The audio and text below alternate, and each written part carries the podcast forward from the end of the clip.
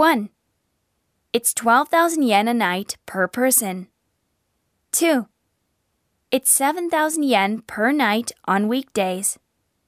3. The rate is per person, not per room.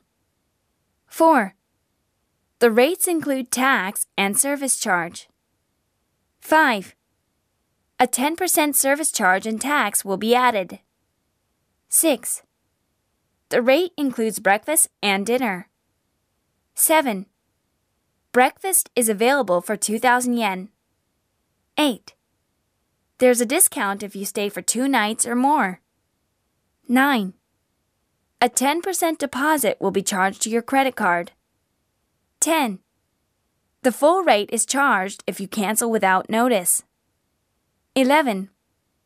There's no cancellation fee up to three days before arrival.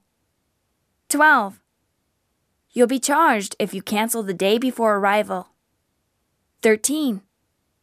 50% is charged if you cancel on arrival date. 14.